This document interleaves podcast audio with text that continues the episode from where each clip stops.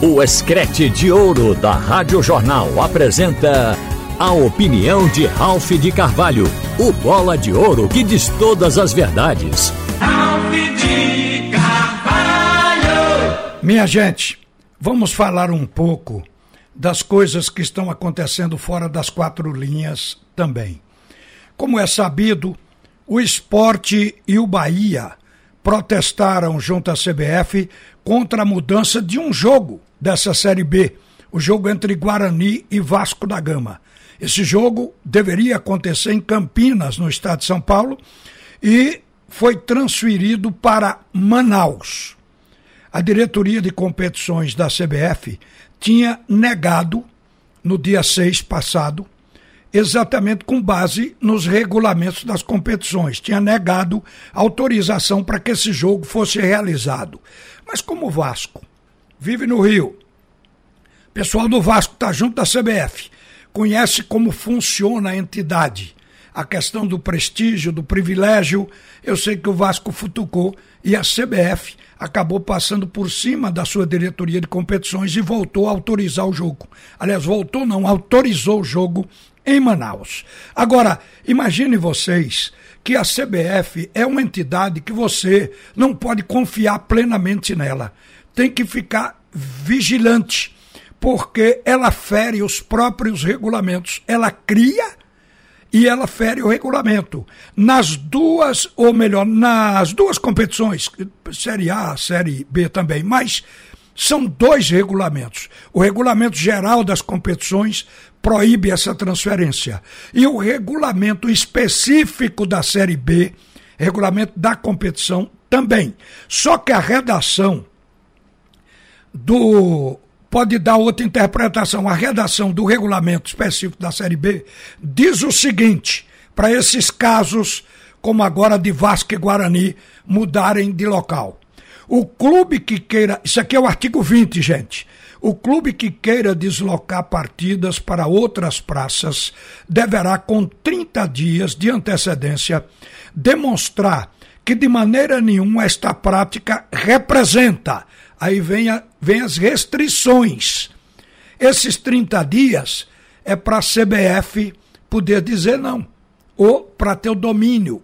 Mas, na verdade, o regulamento por si proíbe, porque diz o seguinte: demonstrar é, que esta prática não gera prejuízo ao equilíbrio técnico da competição, prevalência do interesse econômico particular do clube em detrimento dos aspectos técnicos da competição, que essa mudança não dá prejuízo da presença dos torcedores do clube mandante no estádio escolhido que não gera privilégio de qualquer natureza em favor do clube adversário, como inversão ou comercialização do mando de campo, entre outros aspectos a serem avaliados. Veja, item por item, como esse jogo fere.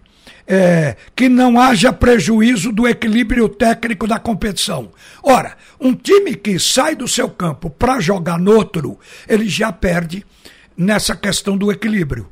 Porque normalmente se tem até como regra dizer: vencer em casa e empatar fora é bom. Isso classifica o clube.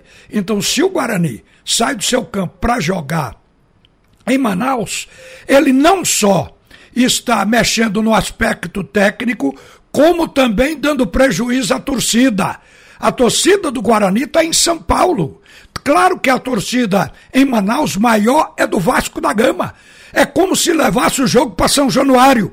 Inversão de mando de campo que é proibido. Então, tudo isso está sendo ferido no regulamento. Então, a gente está vendo que Esporte Bahia estão absolutamente corretos em protestar. Mas não acredito que o protesto das duas equipes nordestinas vá mudar o que a CBF já decidiu. A CBF é uma entidade que é difícil você acreditar nela à primeira vista. É uma entidade que tem um, um ex-presidente preso nos Estados Unidos e que tem dois que não podem sair do Brasil, porque se puserem o pé fora do país serão presos também. Então, três presidentes que foram julgados por falcatruas. Então, é, é uma entidade que tem esse passado. Vejam o que está acontecendo agora. O presidente Adinaldo Rodrigues, que é o ex-presidente da Federação Baiana, que hoje é o, é o presidente da CBF, ele está convocando uma Assembleia Geral para o dia 24 de maio, na próxima semana, para pedir autorização na Assembleia Geral, especificamente das federações, para vender, escutem, um avião, um helicóptero, uma casa e um carro de luxo. O avião é um Cessna 680, conhecido como Citation. É um jatinho de luxo, um jatinho chamado também de executivo. Ele pega nove passageiros. E já teve até uma oferta de 6 milhões e meio por esse avião. Na época a CBF não vendeu. O helicóptero é um helicóptero Augusta A109S, fabricado em 2010, de quatro lugares, avaliado em 3 milhões de dólares, 15 milhões de reais. O que é interessante é que o presidente atual, Edno, é, Edinaldo Rodrigues, disse que não conhece este helicóptero. Não sabe onde ele está, mas é da CBF. O carro é um Mercedes-Benz E, ou E, como diz o carioca, 500, blindado, que pela tabela FIP está custando 162 mil reais.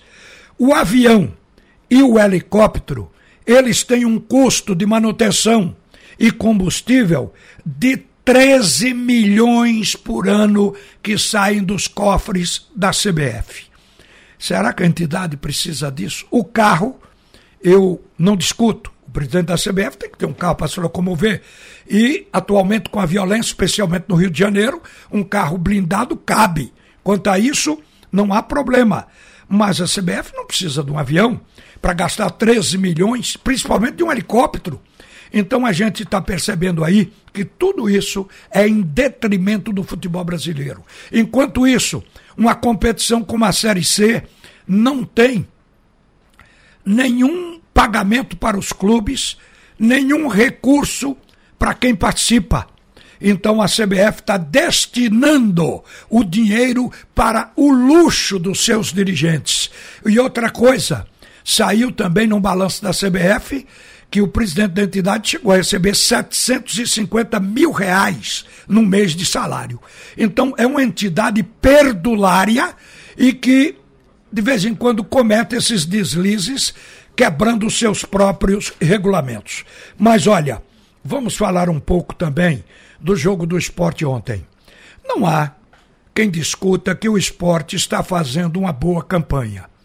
O esporte está na segunda colocação da competição o esporte acaba de fazer dois jogos fora, onde se viesse com dois empates, estaria inclusive bem, porque empatar fora é um caminho, mas o esporte trouxe quatro pontos de dois jogos. Ótimo, excelente.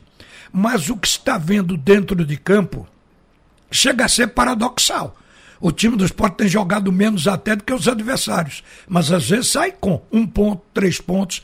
Então, isso é uma coisa que também está ajudando o esporte e dando tempo para que o esporte se arrume. Porque o esporte está bem no placar, mas a gente sabe que o time não tem correspondido tecnicamente. O desempenho da equipe está deixando a desejar. No jogo de ontem, acho que nós temos que lamentar alguns jogadores que não chegaram no nível, mas também o Gilmar Dalpozo teve sua parcela para o esporte não ganhar a partida e ter jogado mal na partida diante do Novo Horizontino. Porque no andamento do jogo, até aqueles primeiros 25 minutos foram bons, de jogo equilibrado, apesar de que nem Novo Horizontino nem Esporte chutavam em gol. A gente estava um jogo de intermediária intermediária, mas estava um jogo disputado. Acontece que a partir dali, o time da casa começou a buscar mais o ataque, começou a jogar bola longa pelas pontas e o time cresceu e passou a jogar penetrando, principalmente criando as jogadas pelos lados do campo, fazendo cruzamento na área, tentando voltar a bola para o meio de campo completar. E o time do esporte com isso recuou. O time do esporte tinha uma proposta de jogar num 4-3-3. Entrou armado num 4-4-2, porque o técnico colocou os pontas para jogar por dentro, querendo abrir os corredores laterais para subida dos alas, dos laterais. Mas nem o Hernandes subiu, apenas duas vezes ou três, e o Everton também não. O Everton se limitou a ficar rebatendo bola na defesa, nada mais. No meio de campo, a gente esperava que o Giovani, e eu cheguei a falar nisso, que o meio campo do esporte tinha uma tendência de crescer muito tecnicamente, com ele escalado para começar o jogo, e no entanto foi o contrário. O Giovani jogou mal, esse meio-campo não estava conseguindo fazer a transição, até porque o, o jogador Bruno Matias estava errando muitos passes, então o time do esporte recuou para jogar o futebol reativo na base do contra-ataque. Aí o Everton Felipe voltou para marcar, ele não esteve envolvido em nenhuma jogada ofensiva, era sempre na marcação, como se ele fosse um volante, e o esporte perdeu força ofensiva. Daí a pouco, o Juba também recuou. Você pode ver no vídeo dessa partida que o Juba aparece cortando bola na defesa também. E o Parraguês, quando a bola chegou nos contra-ataques do esporte, o Parraguês, na hora de disputar a bola com o zagueiro no um contra um, ele acabava sendo desarmado. Porque ele não é um jogador talhado, a gente já falou aqui, para esse tipo de jogo. Ou seja, ele não encara o zagueiro, ele não encara o marcador. Ele é um jogador de cintura dura nessa hora. Ele atua melhor com o jogo combinado, com a tabela, aí clareia, ele finaliza ou a bola escorrida, que ele vem, completa e faz a finalização. Mas quando se trata de dominar a bola e se livrar do zagueiro com um drible, aí Parraguês está fora. E ele acabou saindo do jogo sem chutar uma bola. Então estiveram mal. Primeira parte dos jogadores, no meu entender, abaixo dos demais, Giovani, partida fraca, Bruno Matias, muitos erros de passes, comprometendo, Everton Felipe jogando defensivamente, como construtor de jogada, ou como executor lá na frente, na ponta, para cruzar a bola na área, ele não apareceu. O Parraguês não conseguia dominar nem finalizar. Então, esses jogadores jogaram mal. Mas tem a parte do treinador. Isso não aconteceu só no fim do jogo. Isso aconteceu no primeiro tempo. Virou o intervalo, o esporte não mudou ninguém. E a gente imaginava, agora o técnico vai puxar o Everton Felipe para a ponta, vai também botar o o Juba, que está jogando por dentro para jogar aberto pela ponta, já que os laterais não sobem, os pontas têm que fazer o jogo. Fazer o que o Novo Horizontino estava fazendo, usando as laterais do campo para chegar na área. Contra time fechado, já que o Novo Horizontino também usava duas linhas de quatro para se defender, é caminhar com aquela cavadinha, a bola de fundo. Ajuda muito. A bola pingando na área, pode aparecer uma chance. O esporte não fez esse jogo, se limitou a jogar centralizado não tinha a transferência da bola da defesa ao ataque, porque a saída de jogo era ruim, então o time do esporte ficou limitado. E o treinador não fez alteração. Como se ele não tivesse feito essa leitura que eu estou passando aqui do jogo. Então, o, eu acho que o Gilmar ali pecou. Quando ele foi botar o Vanegas, foi no final do jogo, e na verdade ele não criou o 4-3-3 como era esperado. E ficou aquele jogo até o final. Então, um empate que novamente eu vou dizer aqui o que disse no jogo da Chapecoense, que foi sustentado pela excelente defesa que o esporte possui. É, é óbvio que essa defesa é o compartimento que permite o time estar dentro do G4. Não que não tenha havido contribuição em alguns jogos do meio-campo e do ataque, mas a grande verdade é que o time do esporte precisa evoluir no meio-campo e no ataque depressa. Depressa, porque com esse futebol é difícil se manter no G4. E sabem por quê? Porque o Cruzeiro já está lá, o Bahia já está lá dentro, o Vasco da Gama já está lá dentro o Grêmio está chegando. Então são equipes que já estão brigando por esse espaço. A disputa da agora por diante vai ser por competência. Então o esporte precisa ter a dele. E para isso tem que haver evolução. O técnico, no vestiário, no fim de tudo, ele prometeu que o próximo jogo vai ser diferente. A gente vai esperar. Você ouviu a opinião de Ralph de Carvalho, o bola de ouro que diz todas as verdades.